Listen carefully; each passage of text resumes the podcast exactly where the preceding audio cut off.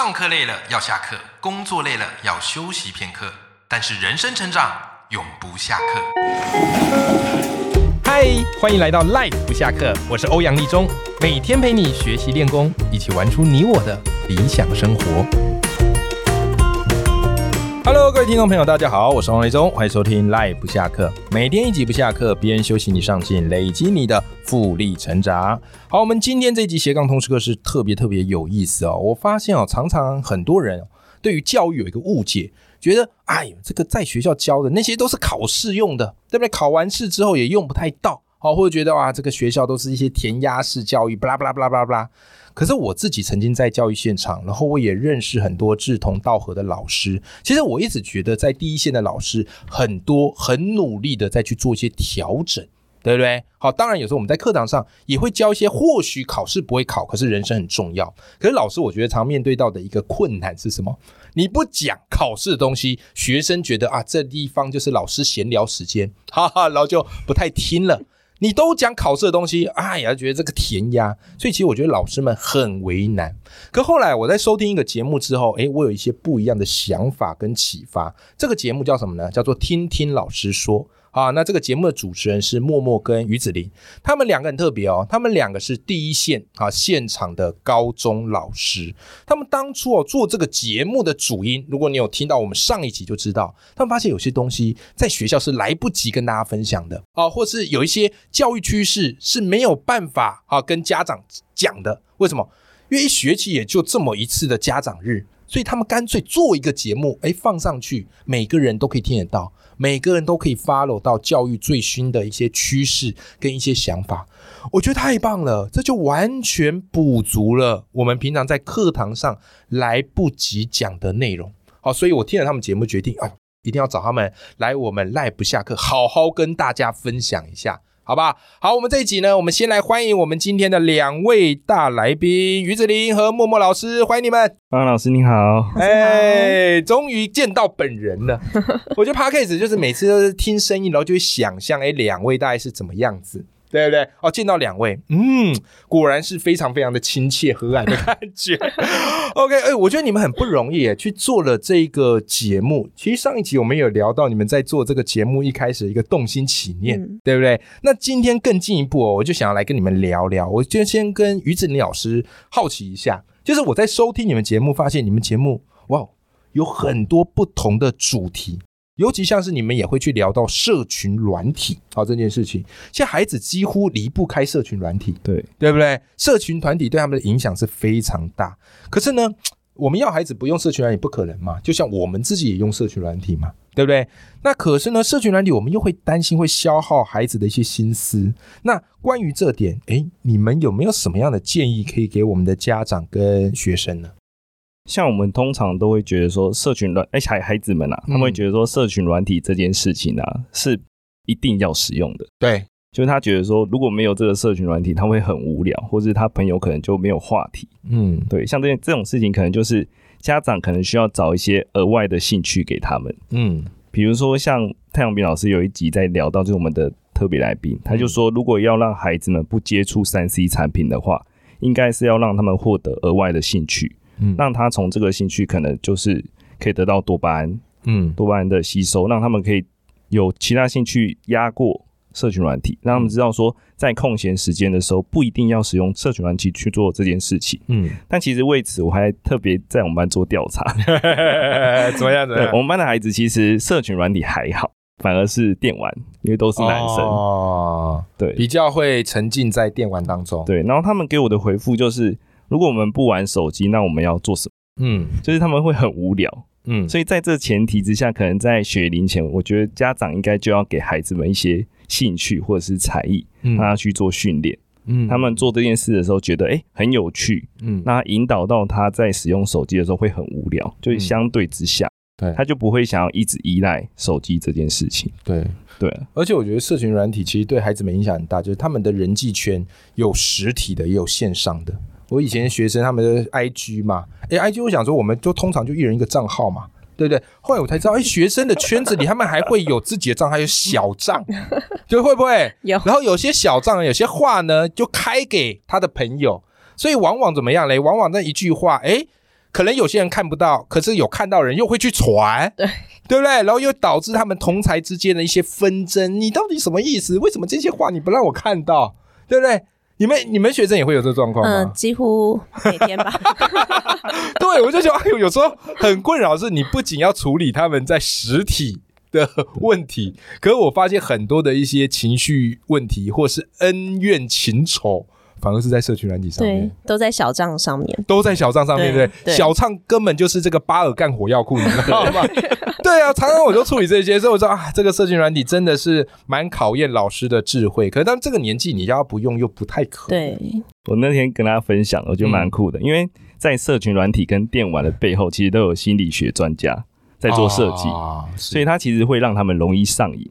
那我就想到说，如果我们的教育部啊，愿意把这群心理学专家移到我们的教材上面，哎，这个方法好哎。对我那时候想到这蛮酷，马上跟他分享。因为如果让他们对像对数学上瘾，那可能家长就说：“哎，赶快吃饭啦，不要再算数学了。”啊，就会发生这种事情这样子。对我觉得这点是是可以去思考的，因为我们。在做设计教材的那些人都是所谓的专家学者教授啊，是，其实他们设计出来就是比较平淡无味的，他们可能比较不玩游戏，对对不对？所以他们就是比较中规中矩，对不对？哎，我觉得你这点子超棒的。我以前有听过一句话，我就觉得好有感哦。他就是一个手游设计师吧，游戏设计，他就说我们是专业的让人行为上瘾的专家，而你们老师家长是业余的防止行为上瘾的人，所以你们怎么可能斗得过我们？对，我说哎，真的是这样子哎，对我就这建议哎，不知道有没有教育官员会听我们这个节目？我觉得很值得，我觉得很值得去试试看。就是其实教材基本上已经没什么问题了啦，但是有没有办法再去燃起孩子的动机，可以适度的引入一些游戏化的思维跟手法，对不对？这是个好点子，好吧？这是个好点子。好，顺着这个话题啊，其实默默我在看你们这个做的这个 p a c k a g e 我非常感动。啊，因为你要知道，现在老师其实很忙，很不容易的。然后你们还愿意播出时间，然后去录这个 podcast，去剪这个 podcast。因为我自己有在做 podcast，我发现，哇，你要真的这个有一份正职工作，然后再做这个 podcast 是没那么简单的。哦，可是你们把它做得非常好。当然，我也知道，在你们谈笑风生、开心聊天的背后，一定有一些不容易。对不对？好，所以我特别好奇，就是你们在做这个听听老师说这档节目的时候，遇到最大的困难是什么，或最大的挑战什么？我特别喜欢挖这种故事，你知道吗？最大的挑战是第一个是教学组长哦，不止一个，是不是？OK，来来来，都来都来。教学组长不配不配合啊？等下，这个教学组长是指子林吗？于子林，他的好朋友。怎么说？他不让我们有一些空堂是同一堂。哎，对对对对，你们在同一个学校服务。对，我们大多都会用可能下班啦，对，下班再留下来，再再录这样子。对，不然其实就是他，他又是导师啊，我有我的行政职，对，时间上比较仓促一点。对，所以我们。大多就会利用可能断考完比较空，就赶快多录一些存档这样子。哎，你知道吗？这就是当初我为什么决定要一个人主持的原因。我当初在做节目的时候，我想说要不要两个人主持，两个人主持就压力不会那么大。可我一想到要配合两个人时间，然后还要再配合 Justin 制作人时间，我一想到哇，三方的时间要配合，我就觉得很难。所以后来我就决定啊，就是一个人弄。OK，好，所以这是第一个原因。好，再来嘞。第二个的话，就是上一集有讲到，一开始对设备真的不太熟，是，所以我们有发生过同一集讲了三遍，讲到第三遍都不知道自己讲了什么。欢迎来到重新录一段。为什么会同一集录三遍？就是一开始麦克风可能也是有一点久没有用啦，所以它会有些杂音。然后我们一开始就是抢麦克风的状态，你们只有一支麦克风。一开始的时候，对 对，所以就发现，哎，档案怎么一下好像中间少了一段，然后或是就是杂音很多，嗯，对对，所以你们有录过那种 录完之后，然后发现麦克风没接的吗？是没有，是没有，那还不错。我只有发生过录完没有储存。那跟我一样悲惨。我之前有一次觉得我讲超好，结果后来发现我麦克风没插，我整个快崩溃。这个都是必经过程的。还有没有？还有没有什么你觉得很有挑战的事情？还有就是，虽然平常都上课，已经很习惯，就是面对群众跟讲话，对，所以我们一开始也觉得应该不会有太大的问题，就直接做。但是开始讲，然后自己回放来听。听，才发现我们的口条 真的不太行 哎。对对对，哎，你们这个都真的是过来人，真的来来来来，指令说，我这边应该就是口条比较不行的那个，就是我在思考的时候会糊在一起，是就会讲的很快，有点像聊天这样子。那他在收音的时候就会变成全部都连在一起。然后又变小声哦，了解。对，哎，我我有个好奇点，就是你们在录节目的时候，你们会稍微写一下你们要讲的纲要吗？